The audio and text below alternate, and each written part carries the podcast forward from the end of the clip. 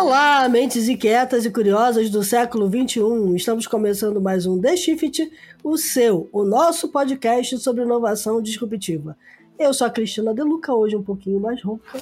E eu sou a Silvia Bassi, sem rouquidão, e nós estamos aqui para falar sobre disrupção, porque afinal de contas, a ruptura é a única constante do século XXI. E diga lá, Silvia Bassi, qual o assunto de hoje? Pois é, o assunto de hoje é vestibular corporativo, ou como tirar nota 10 em transformação digital, vamos dizer assim. A matéria é difícil, né? A segunda edição 2020 do Índice César de Transformação Digital, ICTD, que acabou de sair, na escala de maturidade digital criada por eles, as empresas brasileiras atingiram um índice médio de 60%, meio ponto acima do ano passado, 2019, que foi de 50,5%. Ou seja, se fosse daquelas escolas cuja média para passar é 7, não teriam passado. E na tabela, na escala de maturidade do ICTD, também não dá, ainda não dá para passar. O estudo entrevistou 800 pessoas de 418 empresas de setores diversos, 60% delas com poder de decisão, ocupando posições de C-level, diretoria, gerência ou coordenação. Esse estudo ele é interessante porque ele traz um retrato do que foi a pandemia dentro das empresas brasileiras, né, já que ele foi feito ano passado, e ele é, mostra como, como a pandemia funcionou como uma espécie de despertador. Né? 72,79% dos respondentes, por exemplo, afirmaram que as suas empresas estão mais propensas a investir em inovação porque perceberam que poderiam melhorar, porque tiveram que correr para melhorar processos e implementar mudanças importantes ali para continuar funcionando, já que 50% delas, pelo questionário, foram realmente afetadas pela pandemia. 23,7% disseram que a transformação digital é prioridade máxima no planejamento estratégico da empresa. E aí é interessante porque foram 7,3 pontos percentuais a mais do que em 2019. Aí tem problemas, né? O problema é que 30% afirmaram que ainda não tem uma estratégia digital, 37% disseram estar longe da maturidade digital e 9% disseram que não sabem dizer aonde elas estão no meio, do, no meio dessa estrada. Para falar sobre isso tudo, para contar mais sobre o que, que deu para entender né, das empresas nesse momento pós-Covid, a gente está estreando o primeiro convidado da The Shift que vem duas vezes ao programa, como a gente tinha prometido. Então a gente tem de novo aqui o Eduardo Peixoto, Chief Design Officer do César, que é o Centro de Inovação, do Centro de Inovação e professor do César School. O Eduardo é coordenador do curso de gestão de negócio da Era Digital, cuja estrutura é que gerou toda essa análise e toda essa metodologia para fazer análise. Eduardo, Seja bem-vindo, obrigada por aceitar o convite da gente pela segunda vez. E vamos entender aqui como é que faz para passar com nota 10 aí nesse vestibular. Oi, gente, tudo bem? Obrigado pelo convite, é um prazer estar aqui de novo. Muito obrigado, Silvia, muito obrigado, Cris. Então vamos lá, né? Vamos lá. Conta pra gente como é que é o estudo e aí vamos avançar pelas, pelas pelas descobertas é, mais importantes, porque você tem algumas coisas bem bacanas para dividir, né? Legal. Como é que é feito o estudo, né? A gente, para transformar uma organização, precisa é, acompanhar o processo. Então, no final de 2018, se eu não me engano, a gente pensou como é que a gente poderia estar tá medindo o progresso de um processo de transformação digital dentro das empresas. E através de um trabalho de revisão bibliográfica e com a experiência que a gente tinha no trabalho com outras empresas, a gente propôs um modelo de maturidade, né, que a gente chama o ICTD, o, o Índice César de Transformação Digital, em oito eixos, né, que são cultura e pessoas, consumidores,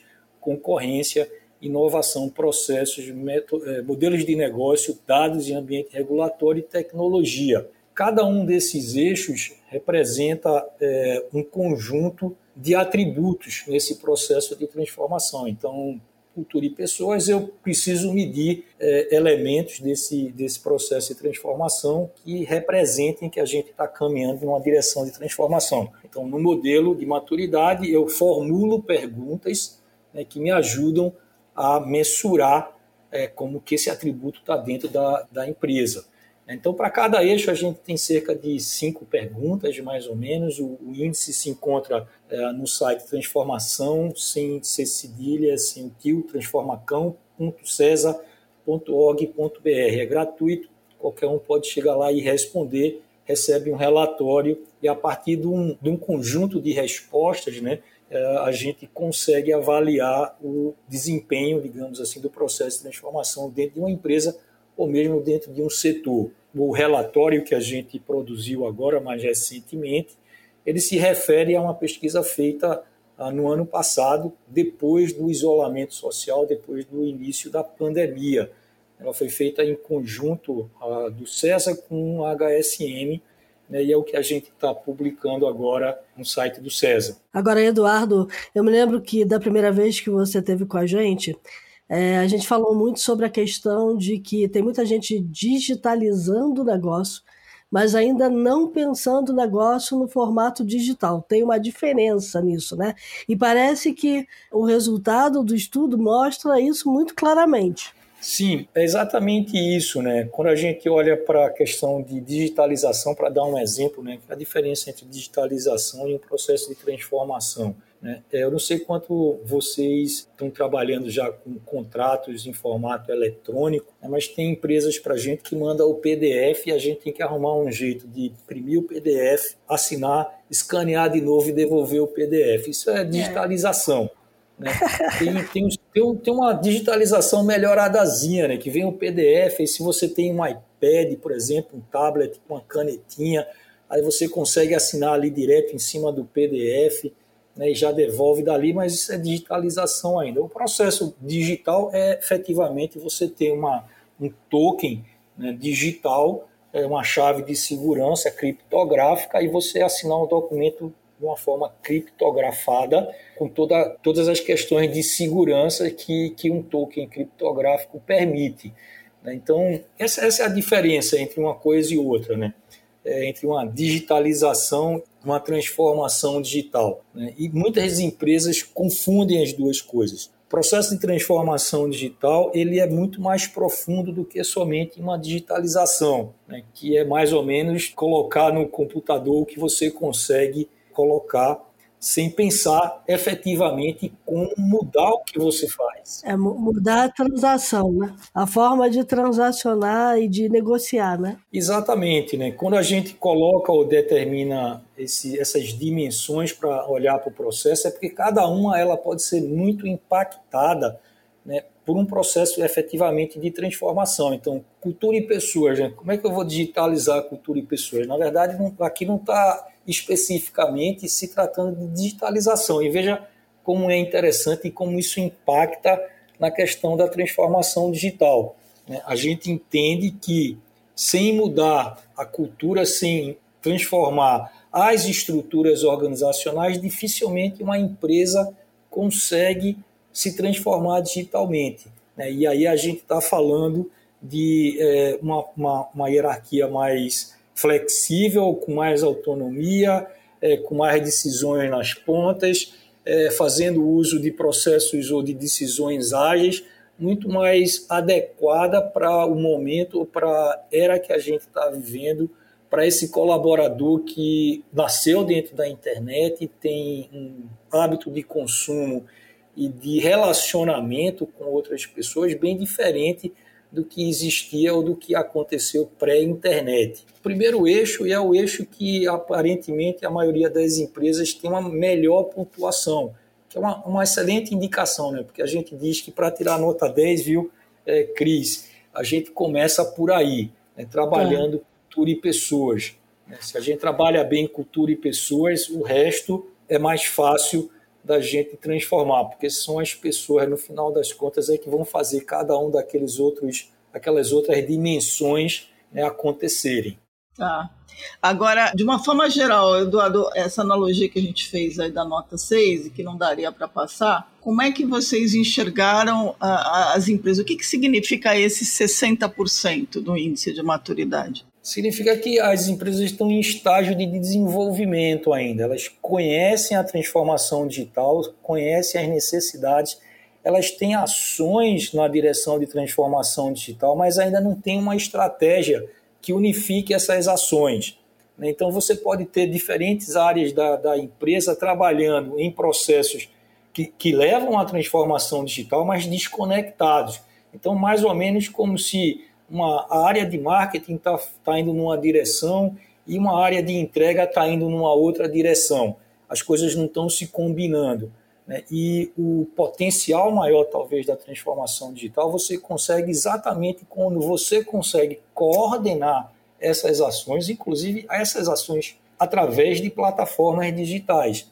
Então, você vai dar mais flexibilidade, mais agilidade, mais velocidade em tomadas de decisão e mudanças de rumo, né? permitindo que a organização se torne mais resiliente. É, é, esse é um aspecto interessante porque é, eu estava olhando, por exemplo, um dos aspectos, um dos oito pontos é a questão do consumidor. Né? E aí a gente percebe que pode ser até que estejam lá digitalizando a assinatura de contrato, mas na hora, se ela não está mapeando a jornada digital do, do consumidor, ela não está fazendo a lição de casa direito.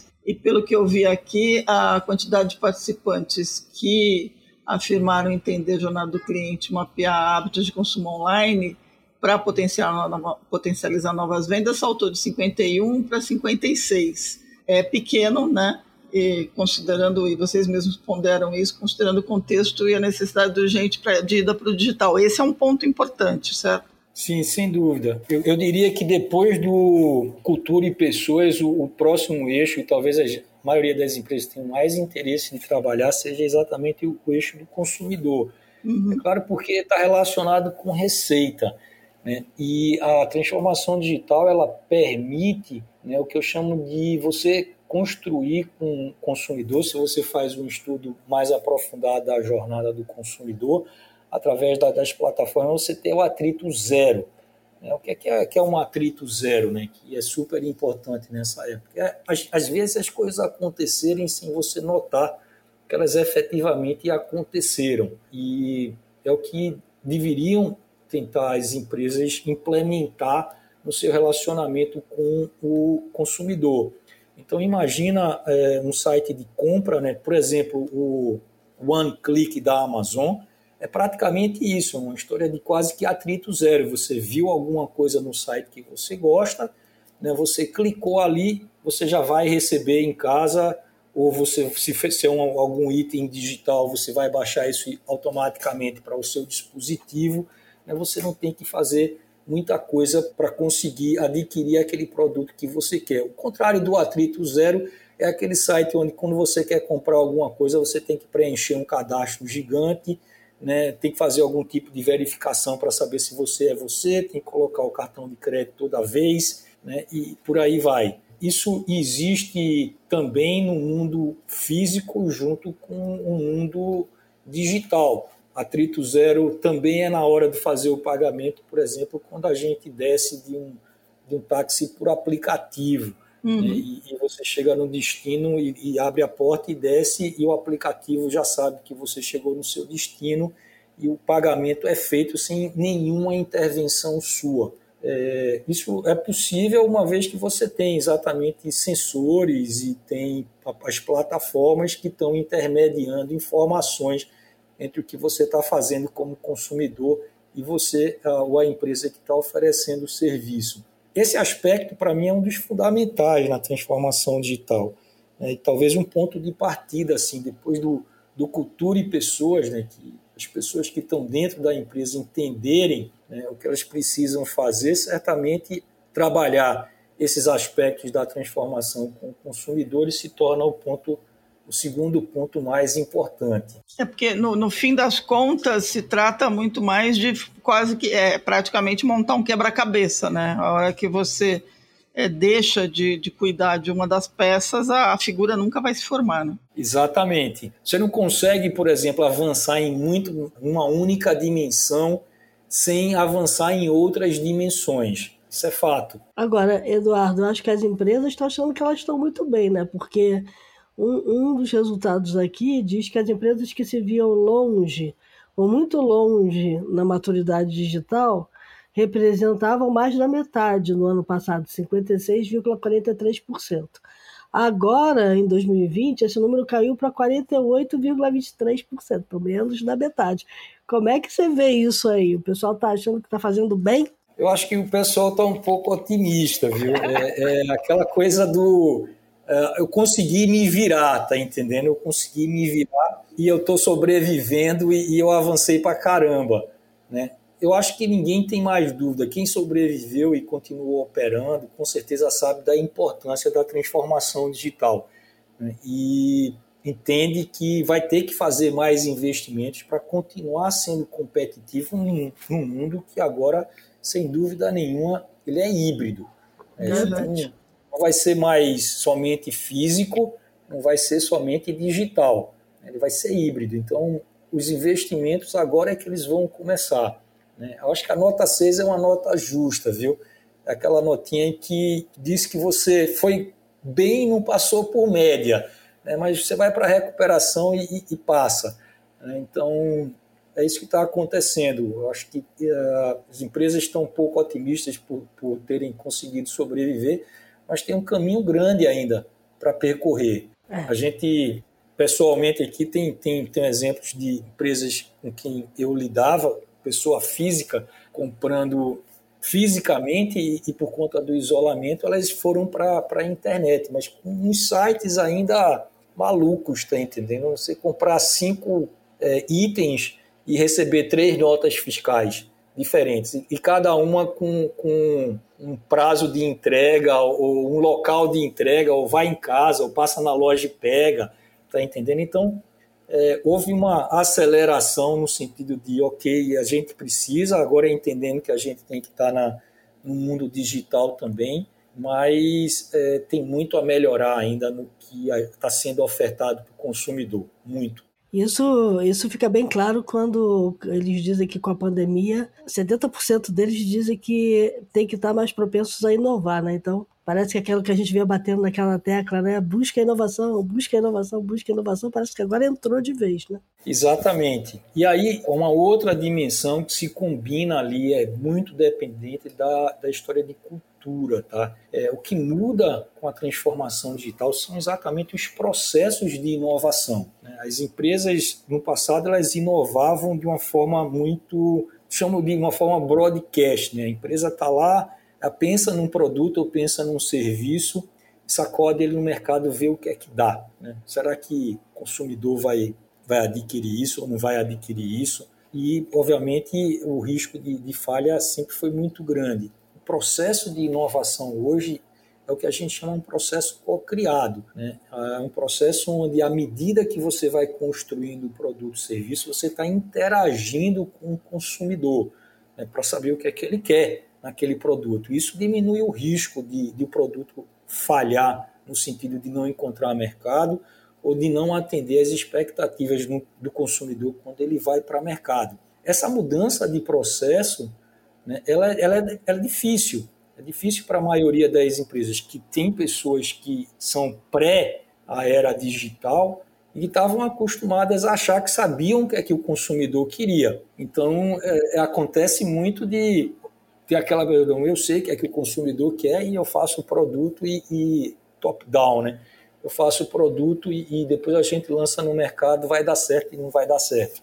Então, investir em inovação aqui significa um conhecimento maior dos processos de inovação, o entendimento de que a inovação hoje ela não se dá mais da empresa para fora, mas da empresa para o consumidor ou com o consumidor. Né, tendo o consumidor no centro do problema, identificação de problema, identificação de necessidade do consumidor e construção de uma solução com o consumidor.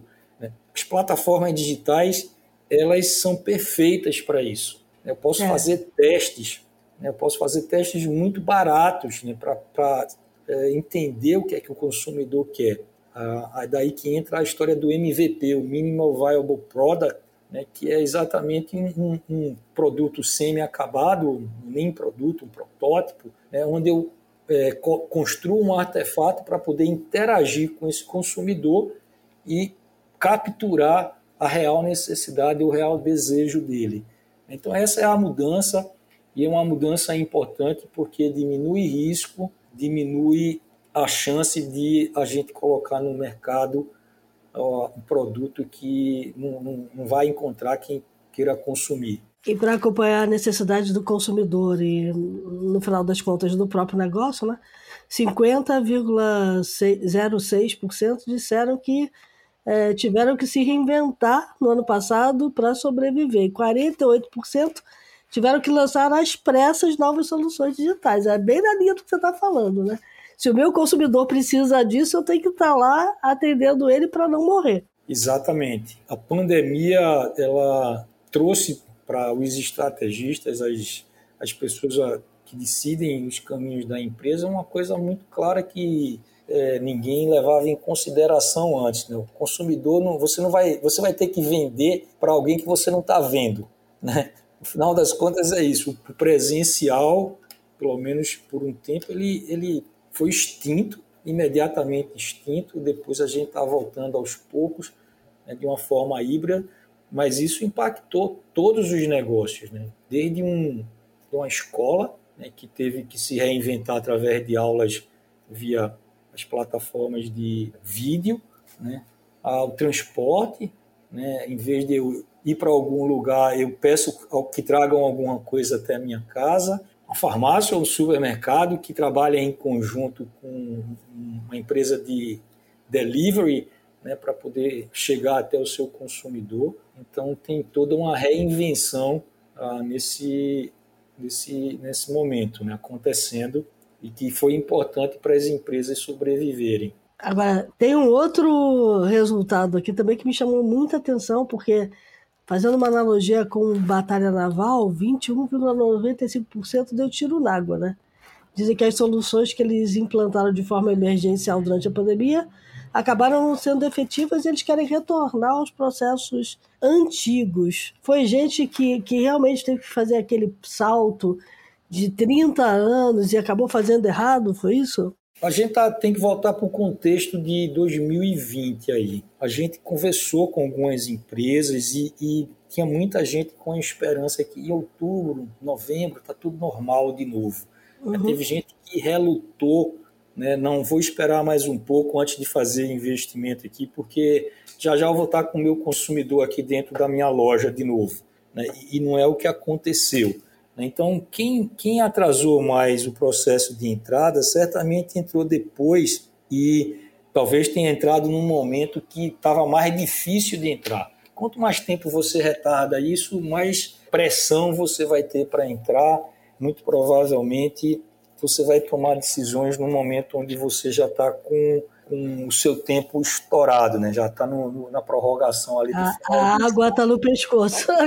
é, exatamente isso. A água está no pescoço, né? e aí é, é, mais difícil de você tomar decisões acertadas. Né? Então eu, eu interpreto isso um pouco dessa forma. Tá? As mudanças elas não são temporais, né, não são contextuais, elas são estruturais. Né? A quantidade de pessoas que passou a visitar um banco através de uma app em todos esses grandes bancos aumentou cerca de 50%. A gente viu recentemente um dos grandes bancos no Brasil é, num programa é, voluntário de demissão para fechamento de agência. Porque realmente você olha assim, puxa, será que eu preciso ainda de tanta agência? É, provavelmente não. Se você uhum. quer as agências, vão pensar ou repensar o significado das agências. Não é mais um ponto de contato com o consumidor, não é um ponto de troca com o consumidor. Isso o consumidor está aprendendo a fazer através do app, né, do aplicativo do, do smartphone. Então, são mudanças que elas vieram para ficar. Muito legal. É, tem uma, uma questão que vocês mencionam que teve um aumento do número de pequenas e médias empresas participando do, do questionário, né?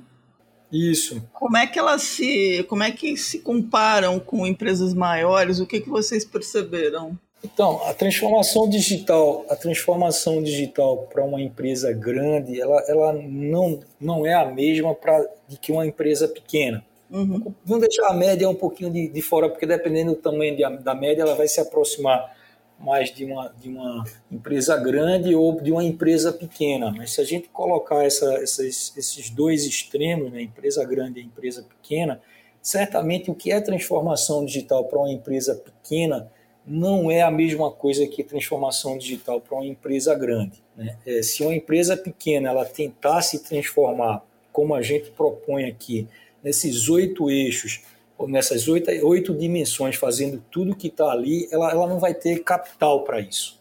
Então, tá. ela vai ter que ter uma estratégia de transformação, ela vai ter que escolher e entender o que é, que é mais importante para ela né, e investir nessas dimensões que são mais importantes. Né? Provavelmente ela vai trabalhar cultura, consumidor e tecnologia. Né? Não, não dá para trabalhar processo, concorrência, inovação, tudo ao mesmo tempo, que é o que tem que fazer uma grande empresa. Uhum. A grande empresa ela não tem como escapar disso, porque tem um concorrente com o mesmo poder de fogo que ela tem do lado, muito certamente. Tá. Tem que partir para um processo mais completo. Muito bom. Agora, quando a gente estava conversando um pouquinho de, antes de começar a gravação, você estava contando que, que teve coisas muito interessantes que as empresas fizeram para se virar, né? E, obviamente, vocês acompanharam ali o, os casos, as entrevistas devem ter envolvido uma parte disso. Você consegue compartilhar com a gente é, casos reais de sobrevivência digital, digamos assim, de 2020? Ah, tem vários. Eu, eu, citei um aqui, né? Era, uma empresa aqui de Recife, uma empresa é, que vende material de construção, grande, muito grande a empresa, e sempre estava muito cheia. Né? Quem não compra material de construção indo no, no, na loja, né? Sempre o comprador ia na loja escolher é, cerâmica, materiais de acabamento, tinta, esse tipo de coisa todo. Né? E com a pandemia eles passaram imediatamente para o meio digital, para o e-commerce, mas muito pouco preparados. Né? O exemplo que eu dei ele, ele é real. É, de eu comprar muitos itens, é, cinco itens de uma vez, né? e, e os cinco itens serem distribuídos em três notas. É, algumas a entrega era em casa, outras eu tinha que passar na loja de carro, passar no ponto de entrega da loja e pegar. Né? Então, eu acho que o meio se vira, né? Resolveu, e que bom que eles resolveram dessa forma, mas certamente não é uma solução definitiva. Né? Tá. É, restaurantes também, alguns restaurantes também fizeram isso, né? A forma de se digitalizar é, é colocar a placa lá na frente e dizer estamos atendendo por WhatsApp, né? Faça sua encomenda e, e, e passe daqui a meia hora e pegue. Uhum. É, são coisas que é, as empresas pequenas, principalmente, fizeram muito isso. Né? Mas algumas grandes também não estavam preparadas. Tá? As pequenas fizeram muito. Mas pelo, pela, essa ideia de, de, de, buscar rapidamente uma solução a partir do que você já tem à mão e, e digitalizar, ou pelo menos caminhar para uma solução mais menos com menos fricção é uma coisa que você percebeu mais recorrente nas pequenas, porque é muito mais, é mais fácil você manobrar um barquinho pequeno, né? Não, eu acho que as pequenas elas se viraram mais, tá? Porque uhum. normalmente elas têm menos recursos, né? Pode ficar menos tempo é, sem ter uma resposta com uma loja fechada, então elas, elas se viraram muito, né? E claro que não são soluções ideais, são, são soluções um tanto quanto caseiras, digamos assim. Uhum. É, muitas soluções caseiras, mas eu, eu sou muito da opinião que que você tem que fazer é sobreviver primeiro. Regra número um, como, como empresa é sobreviver. Depois que você sobrevive, melhora. Claro. Né? E aí melhora continuamente, né? que é também o que permite a transformação digital. Quando a gente olha para aquela dimensão de dados, ela é um super ativo se você sabe trabalhar com ela para melhorar sua relação com o consumidor, para melhorar o seu processo de inovação, para melhorar o seu modelo de negócio, porque você começa a capturar dados. Uma coisa que, que a plataforma digital permite, os meios digitais, é exatamente esse. Você consegue capturar boa parte da relação com o consumidor em números. E se você analisa isso o tempo inteiro, você consegue melhorar o que você está fazendo. Perfeito. Um pouquinho abaixo da, do crescimento das demais, né? que mais cresceu foi a parte de processo, mas na parte de dados a gente tem um crescimento menor. E é onde tem ou onde existe um potencial muito grande né, da gente identificar otimizações a partir tá. de dados e olhando para os dados da relação do que a gente faz, do que a gente produz, como é que a gente entrega, é que a gente consegue, fazendo isso sistematicamente, otimizar o que a gente faz. Qualquer outra coisa é chute. A gente fala de, de conhecimento numa organização ele tem três fases, né? A primeira fase é, a primeira fase é de mistério, a gente não sabe exatamente por que está funcionando. A segunda fase é de heurística, onde a gente sabe mais ou menos porque está funcionando. E a terceira fase é de algoritmo. A gente só consegue chegar nessa fase de algoritmo, ou seja, vai funcionar sempre. É, você repetir o que eu fiz e eu sei que vai funcionar, se a gente estiver capturando dados e entendendo como evoluir esse conhecimento através da organização. Dados é fundamental para isso. E, e, precisa capturar o dado certo, né? Porque às vezes captura dado demais sem necessidade. Ah, exatamente. Isso aí é uma. Acho que essa fase ela está meio que passando, né? Depois que entrou a LGPD. Uhum.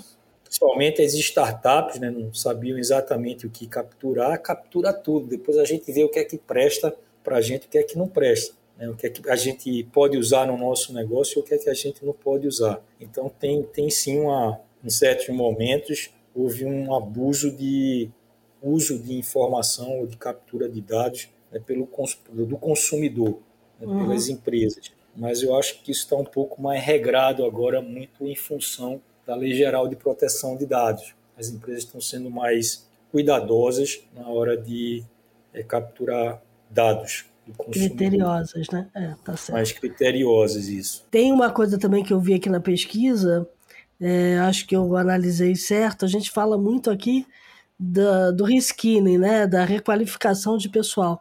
E eu acho que isso aparece fortemente, né?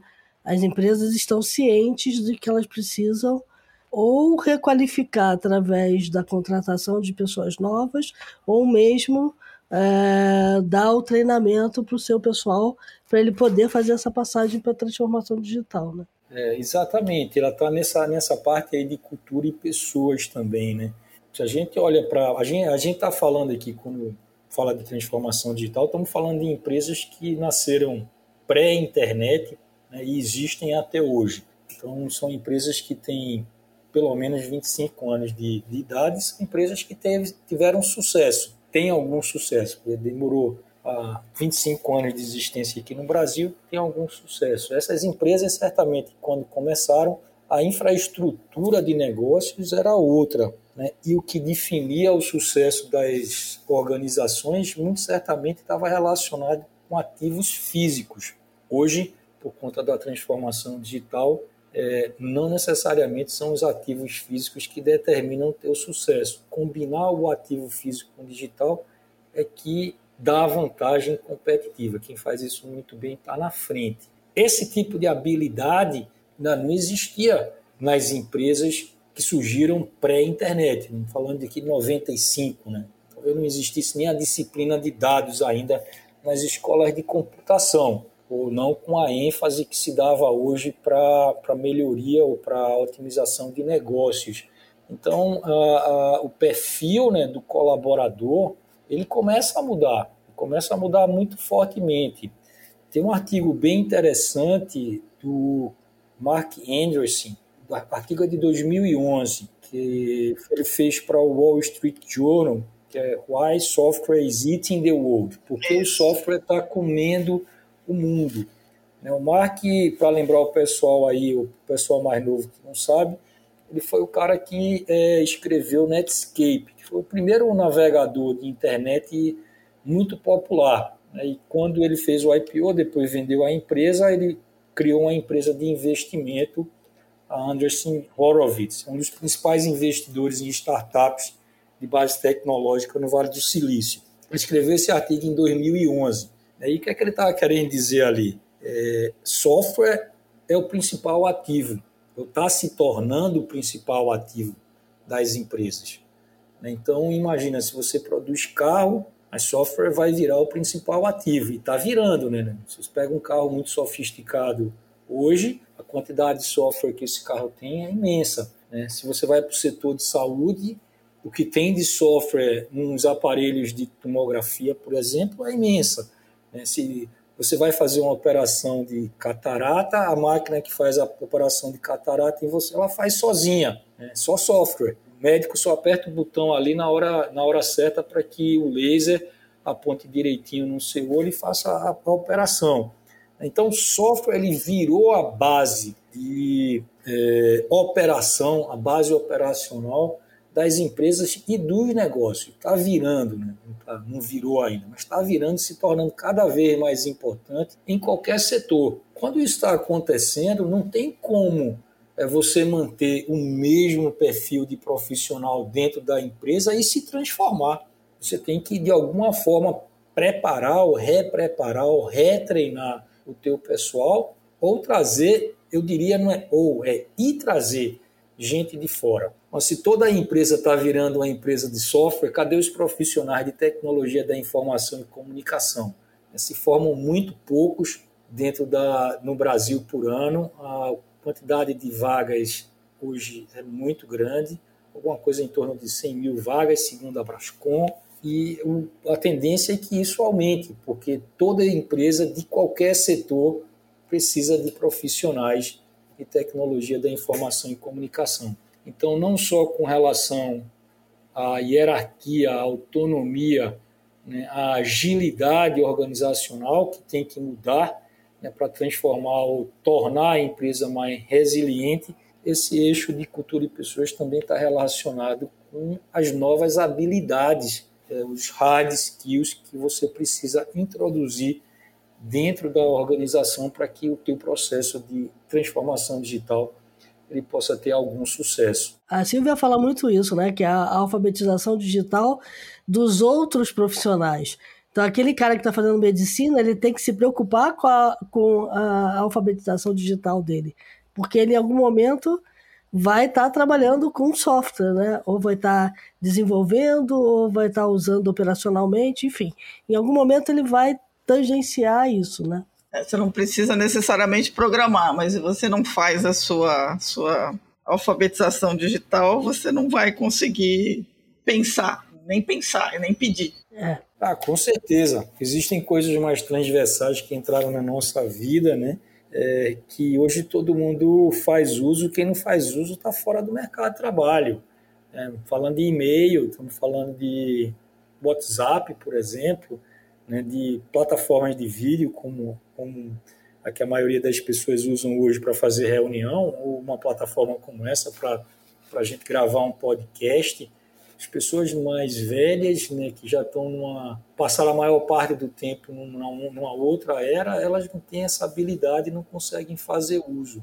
Mas quando a gente olha com um pouco mais de sofisticação, sim, cada uh, setor, cada profissional de cada área vai, vai precisar ter um conhecimento é, de algum tipo de plataforma digital né, que vai auxiliar ele no dia a dia. É o que a gente chama de, de profissional aumentado. Né? É o, o advogado que vai procurar casos relacionados com o que ele está tratando, como algum profissional, algum advogado usaria há 30 anos atrás, por exemplo, né, fazer clipping, procurar em jornal, não sei o que, alguma coisa, certamente ele está numa super desvantagem para alguém que já sabe usar uma plataforma digital e faz a busca né, e o clipping de uma forma mais automática. Existem é, inúmeros exemplos acontecendo já nesse momento em diferentes setores. Muito bacana. Você citou o Andreessen é, depois daquele artigo famoso, né? O software está engolindo o mundo. Tá? Ele soltou um ano passado, né, que foi um, uma chacoalhada no mercado, que foi o It's Time to Build, onde ele fala que é, o mundo não estava preparado para a pandemia porque o mundo perdeu o desejo de construir. Ele fala que a gente tem o dinheiro, a gente tem os recursos e ninguém está construindo nada novo. Né? Soltou, soltou os cachorros ali no, no mercado e foi bem interessante. É um artigo, a gente vai botar o link sei se você chegou a ler, mas a gente vai botar o link aqui no, na página do podcast. É, vale, vale, a pena ler esse artigo dele porque ele dá uma, uma chacoalhada geral. É exatamente isso. A gente tem os recursos, mas se recusa a construir. Né? E, escolhe não construir, escolhe ficar acomodado. É, é bem bacana. E acho que é uma questão para as empresas pensarem, né? Você, tem o, tem o dinheiro, você tem a oportunidade, o mundo está cobrando isso, é hora de se mexer, né?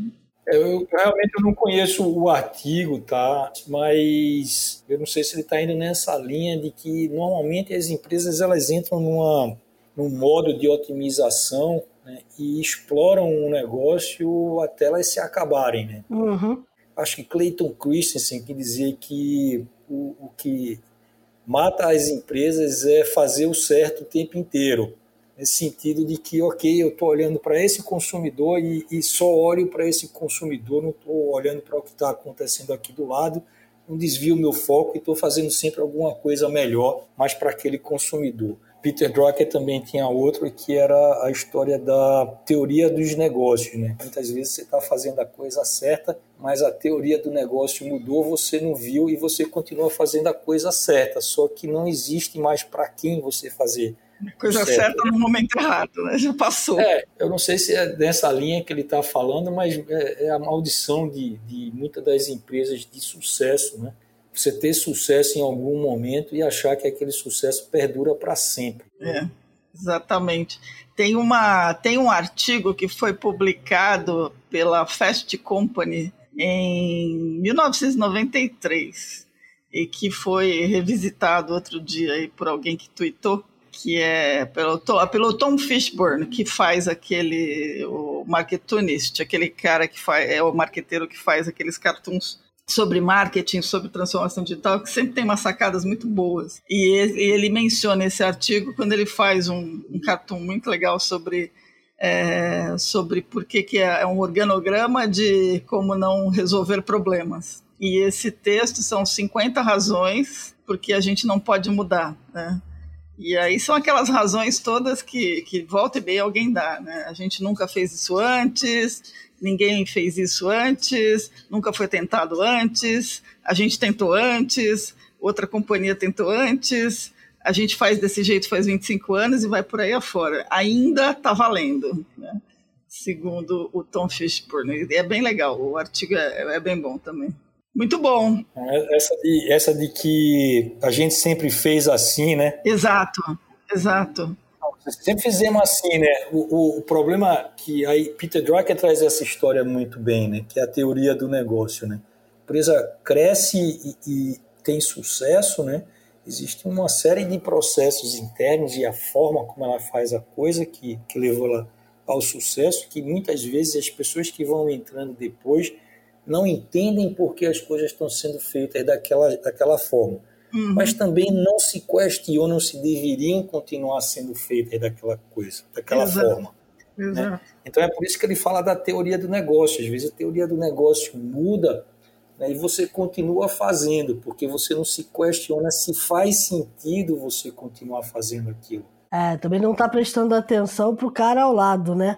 Que pode nem ser do mesmo ramo que você, mas que está fazendo um processo totalmente diferente e tá disruptando e, e, vai te levar de rondão ali, né? Não tem, não tem outra forma. Se você não prestar atenção, você acaba ficando para trás. Essa história desse artigo é legal para o seguinte: esse texto que a Fast Company publicou, ele foi publicado por um gerente de produto, um gestor de produto de uma empresa, de uma empresa de Milwaukee que fabricava peças de carro em 1959. Então, para você ver como uma coisa é difícil, né? Não é à toa que o, que o Mark Andreessen resolveu espernear o ano passado, porque de fato as coisas não andam, né? Bom, Eduardo, mais alguma coisa assim que tenha chamado a atenção na pesquisa que a gente não tenha perguntado, que você acha importante pontuar? É, talvez um, uma, um aspecto que não fica muito claro aí no relatório, né, é a questão de fusão de contexto, né? É, quem imaginava que a gente ia passar e agora eu acho que a gente vai passar dois anos é, dentro de casa. Então, a fusão de contexto de ambiente de trabalho com ambiente de casa produz de novo uma pressão grande na, na liderança. As empresas entenderem como trabalhar com os colaboradores é, nesse novo normal né, é, é, diferente. Uma coisa é alguns meses, outra coisa é agora permanente. Né? como colocar pessoas para dentro da empresa, para dentro da empresa, entre aspas, que você não, não vai estar em contato com elas. Né? Isso tem um impacto na cultura muito grande.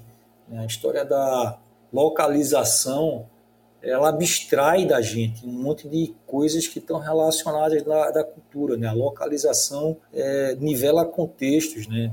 Uma coisa acontece e as pessoas estão vendo ali, todo mundo é, viu o que é que aconteceu. As pessoas têm uma oportunidade maior de randomicamente se encontrarem, né, trocarem informações. Às vezes vêm da uma mesma escola, ou de, moram nos mesmos bairros, né, e isso facilita toda a questão de cultura organizacional. Quando a gente vai para um contexto distribuído, como a gente começou a viver agora, né, onde a gente começa a contratar pessoas de qualquer lugar né, e que fazem um onboarding digital, a pressão na liderança aumenta muito, né, porque contextos diferentes é, levam normalmente a culturas diferentes e culturas e contextos diferentes dificultam comunicação. Né? A gente não está capturando isso ainda nessa pesquisa. Né? Provavelmente a gente vai começar a capturar isso na próxima pesquisa. Mas certamente o impacto na liderança é bastante grande. Né? dificuldade das pessoas se alinharem, talvez, né? e terem é, uma forma de liderar sem estar próximo. Talvez uma, uma, uma forma de liderar com com a qual elas não estavam acostumadas a trabalhar. A gente está passando por isso, né, Silvia? Eu ri muito outro dia, porque a nossa redação toda foi contratada remota. Ah, verdade. E aí a gente estava é, conversando e o João, que está gravando esse podcast com a gente aqui, é, brincou falou assim, eu não sei, nosso repórter, né? É, eu não sei o tamanho da Cristina, porque me disseram assim, a Cristina é baixinha. eu não sei, nunca vi a Cristina pessoalmente, então. E aí, é a gente, aí a gente se tocou que a gente contratou o João no meio da pandemia e o João nunca se encontrou com a Cristina. Com a gente, como era, de fato. Eu conheço o João pessoalmente, mas a Cris não é assim que as empresas estão vivendo. Exato. A gente teve 280 pessoas contratadas no ano passado, né? E, e com algumas, algumas que eu me relaciono mais, assim, só, só via pela, pela interface digital aqui, né? É pelo isso. vídeo. Aí eu levei um susto, porque tem um garoto lá que, que foi contratado, ele está escrevendo as matérias, e a gente precisava gravar um vídeo. E aí combinou de ir fazer lá no César, né? Então vamos se encontrar lá no César, né? E eu olhei pro cara e falei assim, pô, tem alguma coisa errada, esse cara cresceu, como é que pode, né? Porque eu estava vendo só o rosto dele o tempo inteiro pela... Pela, pela telinha, pela, né? Pela é. telinha, né? E, e, e o meu cérebro, por algum motivo, imaginou ele melhor, menor, né? É, imaginou ele menor. E aí, quando eu, quando eu olhei para ele, eu levei um susto. Falei, que é isso? O cara está crescendo ainda. Não, eu, ele é daquele tamanho, só que eu nunca tinha visto ele mais baixo. Eu imaginei que ele era mais baixo. Né? É isso aí. E, de alguma forma, o cérebro me enganou. Né? É, mas imagina isso quando a gente olha para. fala de, de comunicação, de comunicações mais intensas, né? Contexto é uma coisa muito importante, né? Contexto comum e a localização, quando a gente está com todo mundo perto, se encontrando ali o tempo inteiro, quantidade de palavras que você tem que soltar para explicar muito bem alguma coisa, ou quando você fala alguma coisa, eu conheço essa pessoa, eu sei o que, é que ela quis dizer, né? não funciona, não funciona, simplesmente não funciona. Então, é, é, um, é, uma, é um momento onde, onde a liderança vai precisar adquirir outras habilidades, outras habilidades, e as organizações elas vão ter que talvez serem guiadas muito mais através de propósitos né, do que simplesmente através de resultados ou de cobranças mais diretas. É isso aí. Muito bom, excelente. Eduardo, obrigada de novo. Vamos passar agora para os insights, vamos lá? Vamos.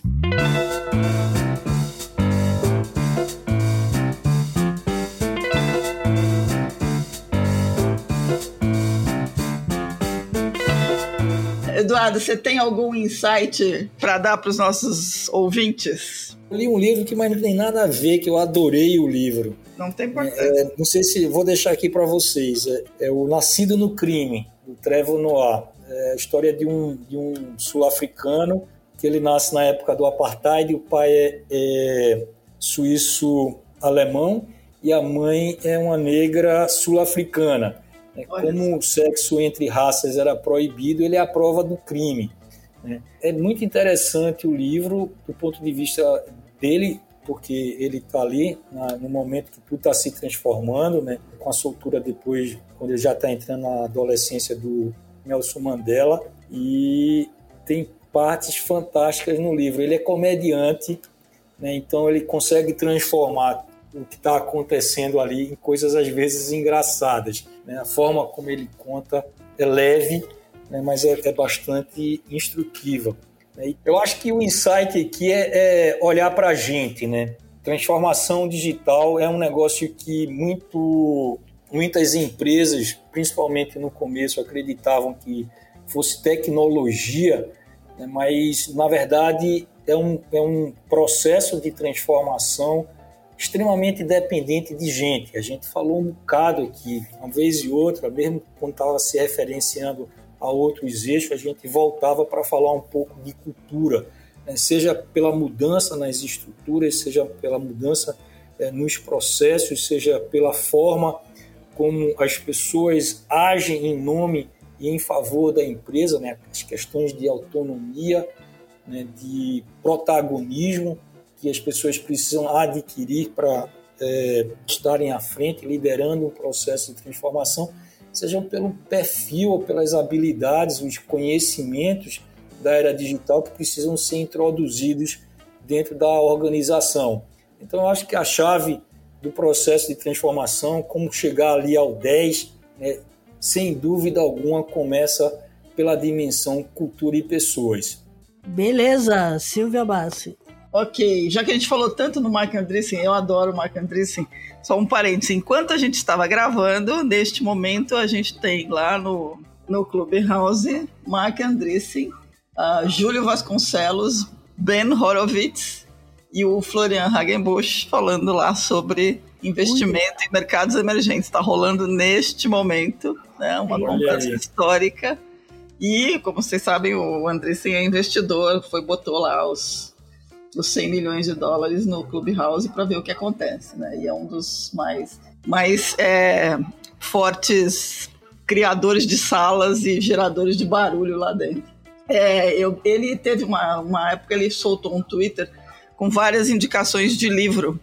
Né? E já que eu falei nele, eu vou sugerir alguns livros. Tem um livro que ele sugere que, você pensaria, poxa, mas fora, fora da curva, né? Mas eu acho que vale a pena é, nos dias de hoje o livro chama-se Mas e se a gente é, estivesse errado, né? Pensar sobre o presente como se a gente ainda estivesse no passado. É a dica sobre como pensar a realidade de que provavelmente está, a gente está errado sobre a maioria das coisas no que a gente acredita. Né? Então é um, é um jeito de, de olhar para as coisas com, com uma certa humildade, segundo ele. Então talvez valha a pena dar uma lida. Muito bom. Bom, eu, eu, vou dar um livro aqui que eu já, já pensei em dar várias vezes como dica, mas hoje cai como luva, eu acho. Chama Digital to the Core, remasterizando a liderança para a sua indústria, a sua empresa e você mesmo. Então, é do Mark Rasquino e a ideia é que não existe um método estratégico simples de lidar com essa mudança multidimensional que é o digital, né? Então, os líderes têm que encontrar o seu próprio caminho. Muitos vão se sentir desorientados, mas é, tudo isso faz parte da mudança. Você tem que é, abrir a mente, né? Prestar, abrir a mente, abrir os ouvidos, prestar atenção em tudo que está em volta e focar naquilo que é mais importante, que é o seu consumidor, o seu cliente, né? Para fazer a transformação que precisa ser feita. Então, é, é um livro de 2015, mas acho que ele está muito atual. Muito bom. Muito bom, Cristian. A gente só tem mapa para ir aonde a gente já foi, né? Exato. Ou alguém já foi. O problema Isso. é que a gente está indo ainda. Né? Exatamente.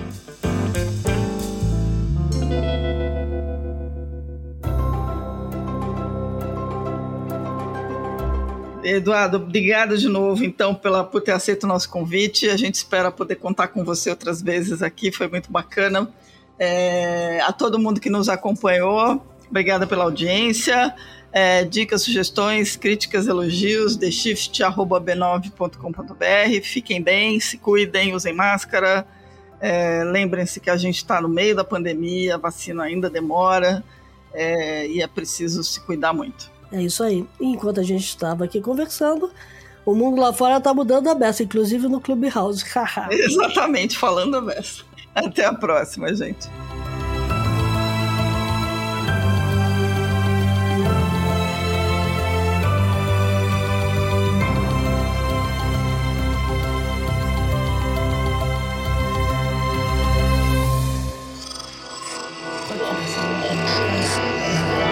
Esse podcast é, é apresentado por b9.com.br.